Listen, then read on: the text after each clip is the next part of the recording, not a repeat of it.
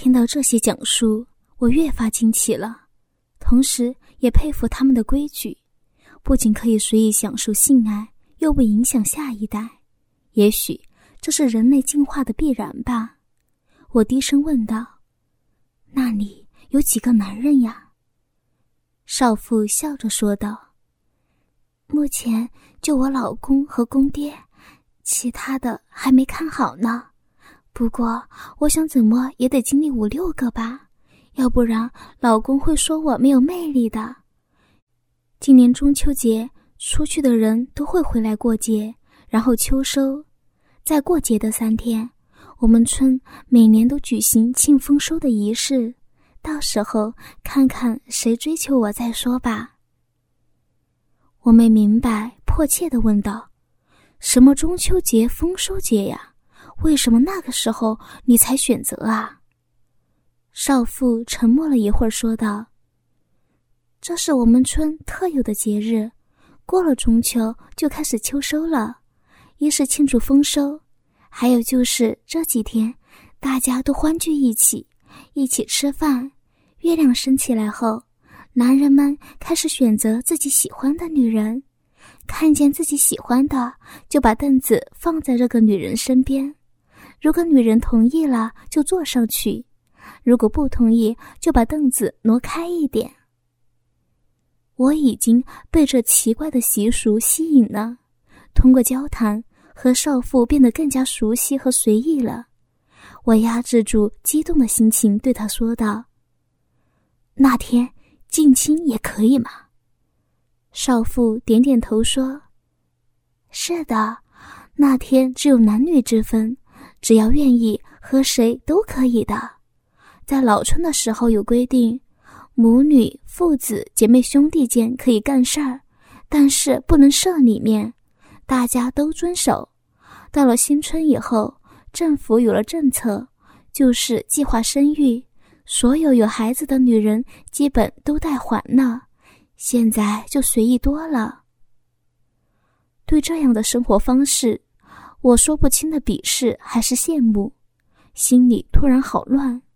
小峰的影子又出现在我脑海里，我不禁想：如果我生活在这里，一定会投入小峰的怀抱。可惜啊，我的生活不允许啊！看见我发呆，少妇笑了一笑，突然问道：“大姐，你和姐夫干事儿美不？”我心里一惊。不知道怎么回答才好，少妇接着说道：“大姐，我们山里人说话直，你不要见怪呀。我觉得你们干事儿不美的话，看你的表情就知道了。大姐，那个大哥一看就知道干事儿一定很强的，这点我们这的女人都会看。不瞒大姐说，我老公就没有我公爹干的美，这滋味太美了。”只有体验过才知道呢。我不觉得脸红心跳，又不敢说什么。以前没怎么觉得，现在尤其和小峰暧昧后，自己真的感觉不满足。可这能说给谁听啊？少妇的几句话让我不觉得生理有了反应，双腿不自主的夹紧，不敢再聊下去了，装作困的样子说道。唉，不早了，我困了，明天再说吧。少妇笑了一笑，没有说什么。这一夜我真的失眠了，心里和生理都在受着煎熬。早上起来，心里闷闷的。主任一大早就出去了，主任媳妇做好早饭，小峰也过来了。明显发现小峰的脸色不好，眼神更加忧郁。这忧郁的眼神让我心痛，让我慌乱，让我不敢直视。应该早点结束这调查，否则我不敢再想下去了。吃着早饭，看见少妇不时地盯着小峰看，而且眼睛有几次看到小峰的胯间。是的，小峰的胯间明显顶起了一个大帐篷。我不觉得有点酸溜溜的。下定决心，对小峰说道：“吃完饭，我们去老村吧。”小峰看着我，忧虑的说：“今天可能下雨呀，山里不安全，等明天再去吧。”一边的少妇也说：“是呀，我公爹不在，没人送你们，怎么去呀？”我说不清楚是什么原因，莫名的发火，对小峰沉声的说道：“大晴天的哪有雨呀？我看你就是懒惰。你要不去，我自己去。”回头对少妇说：“不用谁送我过去，我也是农村长大的。”你告诉我怎么走就行了。小峰红着脸，低下头，没狡辩什么。少妇看我发火，有点害怕的说：“大姐，我我说的可是真话。那条路真的很难走的，过了一里就是高地悬崖。虽然路途不算远，才二十里，可是要走到老村，恐怕得走到天黑了。我们这的人。”一个人都不怎么敢走的，还是等我公爹回来再去吧。我坚定的说道：“我说不用了，你告诉我怎么走就行。”主任媳妇赶紧说道：“领导啊，你真要去呀？要是出了什么差错，我们怎么担待得起呀？”我倔强的站了起来说：“那我自己问路去吧。”说完，起身就要走，小峰一把拉住我说：“好了，我和你一起去。”主任媳妇摇了摇头说道：“哎，领导就是犟啊，这脾气真大。要不我带你们去好了。”我语气缓和了许多。不用了，我们自己真的能行。主任媳妇接着对儿媳妇说道。快去准备点干粮，路上饿了好吃点。少妇出去一会儿回来，买了几个面包交给了小峰，并且嘱咐道：“你带个柴刀，路上小心一点。”看见他对小峰如此的关心，我不觉得又一次无名的火起，没好气的说道：“别啰嗦了，快走吧。”说完，我就走了出去。主任媳妇追了出来，对小峰说道：“记住了呀，过了两个山峰路就更难走了。第三座山峰半山腰上有个山洞，外面盖着窝棚，那是以前村里人为了走路休息盖的，里面有干柴。这几年走路的人少了，不知道怎么样了。”少妇已经递给小峰一把柴刀，眼里满是关切。这让我更加生气。主任媳妇把我们送到路口，絮絮叨叨的嘱咐没完，我头也不回的大步走在前面。小峰一边和主任媳妇客气的说着，一边快步的追赶我。我一句话也不说，气哼哼的快步如飞。我也不知道哪来的怒气，慢慢的进入山路，崎岖难行，几乎算不上是路。到处都是石头，路边高大的树木和杂草，我不由得放慢脚步。小峰紧跟在我后面，小声的说道：“燕姐，你这是怎么了？干嘛发火呀？我们连背包都没带。”我不知道为什么，居然想哭，说不出的委屈，眼泪在眼眶里打转，强忍着不敢回头，也不想说话。倔强的走在前面，后面的小峰也不敢再说话，默默的跟在我的身后。慢慢的，山林被雾气笼罩，感觉湿热难耐。不觉间，我的衣服已经被汗水和雾水湿透。我感觉小峰在我身后的呼吸有点粗重，我以为他累了，不忍心的回过头看了他一眼。这一回头，猛然发现近距离的小峰离我不到一米的距离，那双眼睛正盯着我的屁股。没想到我突然停下，差点撞到了我。我脸一下子红了，对同样红脸的小峰没好气的说道：“看哪儿呢？”说完，赶紧转身，快步向前，心里莫名的兴奋和慌乱。小风紧走了几步，说道：“燕姐，你你真迷人，你的屁股真性感。”我心里一颤，不敢回头，低声的说道：“不许胡说，我们不是说好了吗？快走吧。”身后传来小风一声叹息，这叹息让我心里一阵难过。没走一会儿，感觉不那么热了。身后的小风对我说道：“燕姐，这天要变呀，我们还要走吗？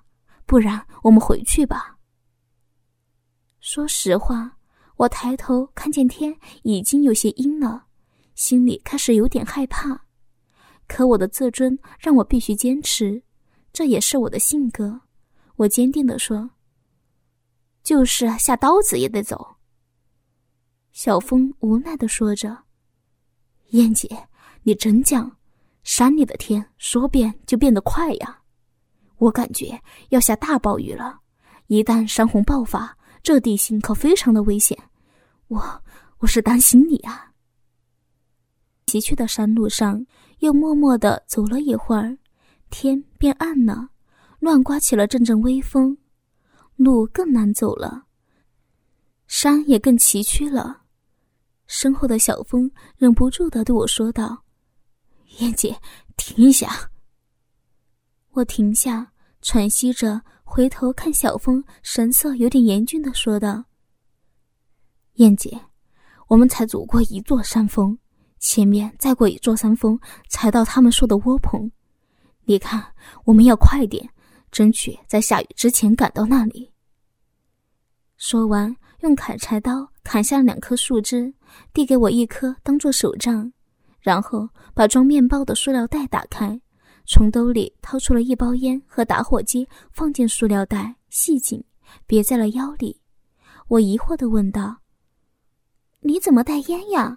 没发现你吸烟呀？”小峰低声地说：“我，我是给你买的，没敢给你。”其实我好感动，语气温柔了许多。谢谢你，那我们快走吧。路更难走了，几次差点摔倒，是小峰及时的伸手扶住了我。慢慢的，小峰的手紧紧抓住我的胳膊，我也慢慢的靠近小峰，两个人并肩艰难的行走。在我们刚刚爬过第二座山峰的时候。风变大了，中午的天突然变得阴沉起来，群山变得模糊，淅淅沥沥的雨滴落下，我心里暗骂：这该死的天！小峰更加神情凝重，对我说：“不好，要下暴雨了。前面山谷是低洼处，又有小溪，你看，小溪边到处都是大小不一的石头，肯定是山洪留下的痕迹。我们必须快速的过去。”我已经有点慌了，现在小风说什么，我只能听什么。雨滴越来越密，小风一把搂住我的腰，几乎把我抱起一样快速的前进。路面开始湿滑，我们几次跌倒又爬起，我们的衣服已经湿透，别提多狼狈了。每次跌倒，小峰都会把我抱起压在他身下。我明白他是不想让我受伤。我咬着牙，忍着感动的泪水，主动抓紧小峰的手，紧紧的。现在我明白了，两座山看着近在眼前，可要达到另一座山是那么的难，那么的遥远。突然，一道闪电划破长空，一声惊雷，我惊恐的一声尖叫。小峰一把把我搂在怀里，抚摸着我，关切的说道：“别怕，别怕。”有我呢，没事的啊，没事儿。我在小峰的怀里，感觉好温暖，好安全。暴雨瓢泼一样从漆黑的天空倾泻而下，能见度不足三米。我从来没有见过这么大的雨，恐惧的抓住小峰。小峰此刻却显得非常冷静，拖着我一边走一边大声的说：“燕姐。”抓紧我，快点走！离高大的树远一点，快呀！我们几乎是连滚带爬的快速前进。小峰显示出了在部队训练过的能力，辨别了方向，指引着我。不觉间，我们脚下的水已经涨到了膝盖，湍急的流水让我们更加难行。我几乎快吓哭了。又是一道闪电，在电光中，小峰大声的喊：“姐，前面不远就是山坡，我们快点过去，往高处跑。水涨得太快了，姐要加油啊！”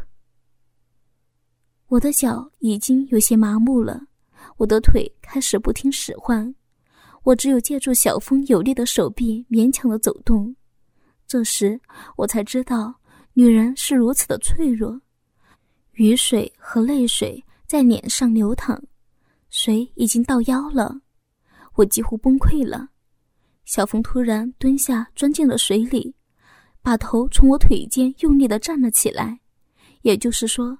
我已经骑在了小峰的脖子上，小峰大声的喊：“姐，不要怕，不要放弃，有我呢。”我不知道该怎么表达我当时的心情，双腿紧紧夹住小峰的脖子，手抓住小峰的头发，几乎是哭喊着大声的说道：“傻子，混蛋，我恨你，我爱你。”小峰听见了。他听见我说爱他，这让他在水中行走的更快了。我能感觉出他的力量在爆发，嘴里大声的喊着：“我也爱你，爱你！你现在告诉我，你爱我吗？”我用尽全身的力气大声的喊着：“我爱你，我爱你，小峰！”人在某种特定的环境和条件下。所爆发出来的力量是无穷的。就在水快要淹没小峰的头，我已经绝望的情况下，小峰突然拖着我的屁股把我举高，用尽了力气，猛地快走了几步。在闪电的光亮下，我到了岸边，惊喜之下大声的叫喊：“到岸了，小峰到岸了！”小峰把我推了出去，我一把抓住了岸边的草。疯狂地爬向岸边，而小峰却被水冲走了，挥舞着手臂，正在奋力地向岸边游。我忘记了我在岸边爬过去还是跑过去的，追逐着小峰，嘴里发出撕心裂肺的喊叫：“小峰，有理由，你你不能死！你要是死了，我也不活了！风啊，小峰！”小峰在水里。一边抓住岸边的一个大石头，下身被水冲起来飘荡着。我扑过去，一把抓住小峰的手，用尽了吃奶的力气，拼命的拉。小峰终于爬上了岸，无力的躺在岸边。我狂喜的把小峰搂在怀里，泪水奔涌而出，再也控制不住的放声痛哭。小峰恢复的真快，在我怀里轻声的说道。燕姐，我没事了。燕姐，我好感动啊！谢谢你，我爱你。我看着满脸泥水的小峰，再也不顾及什么，狠狠的吻了小峰一口，哭着说道：“傻子，姐姐也爱你。”片刻的幸福让小峰露出了笑容，马上严肃的说着。姐，这里还很危险，我们必须马上往山里走，找到那个窝棚，否则我们无法过夜的。一句话把我惊醒，我们艰难的爬起，又艰难的往山上爬。没走多远，就听到我们刚才待过的地方轰隆一声，一大块岸边的泥土已经被洪水冲走，这又惊出了我一身冷汗。小峰又一次救了我一命。我的泪水再一次流下，这是感动的泪水。雨还在下，路还是那样崎岖难行。我心里已经有了爱，小峰也应该和我一样。我们互相搀扶着，共同在和大自然拼搏。这奇异的力量让我不再感激暴风雨的可怕。还是小峰发现了前面山崖前的窝棚。惊喜地搂住我的腰，大声的说道：“姐，我们到了，太好了！说完，激动的亲了我一口，我也惊喜的回亲了小峰一口。此刻我没有想太多，纯粹是一时高兴，也没有羞涩的成分。我们进了窝棚，里面是一块大岩石凹陷的部分，算不上山洞，也就三米多深，外面用树木支撑着。上面盖着茅草，这样一个窝棚有五米深、四米宽，里面堆着一些干柴，有几个平整的石头，角落里还有几个满是灰尘的罐子，岩石突出的地方居然还有一盏马灯。小峰从腰里解下塑料袋，打开，里面居然没有湿，拿起打火机点燃了马灯，窝棚里发出微亮的光。我的心总算放下了，人也几乎瘫软，就要在我坐下平整石头上的时候，小风一把拉住了我，把我吓了一跳。看见他从腰间抽出了柴刀，把我拉在他的身后，我紧张起来，不知道发生了什么，紧张的问道：“小风，怎么回事呀？”小风冷静的说道：“等一下，外面下大雨。”这里容易有蛇和老鼠。我吓得赶紧抓住小峰的衣服，不敢说话。小峰用柴刀敲打几下石头，没有发现什么，又在干柴上敲打了几下，一只老鼠吱吱的叫着跑了出来，被小峰一脚踩死。我却被吓得尖叫了一声。小峰一只手紧紧抓着我，一只手继续敲打着每一处隐秘的地方。经过确认没有蛇鼠虫之后，才对我说道：“没事了啊，不用怕，有我呢。”我心里一热，眼泪又一次流下，可我却不敢坐下。小峰安慰着我，点燃了干柴，瞬间感觉暖暖的，也感觉出饿了。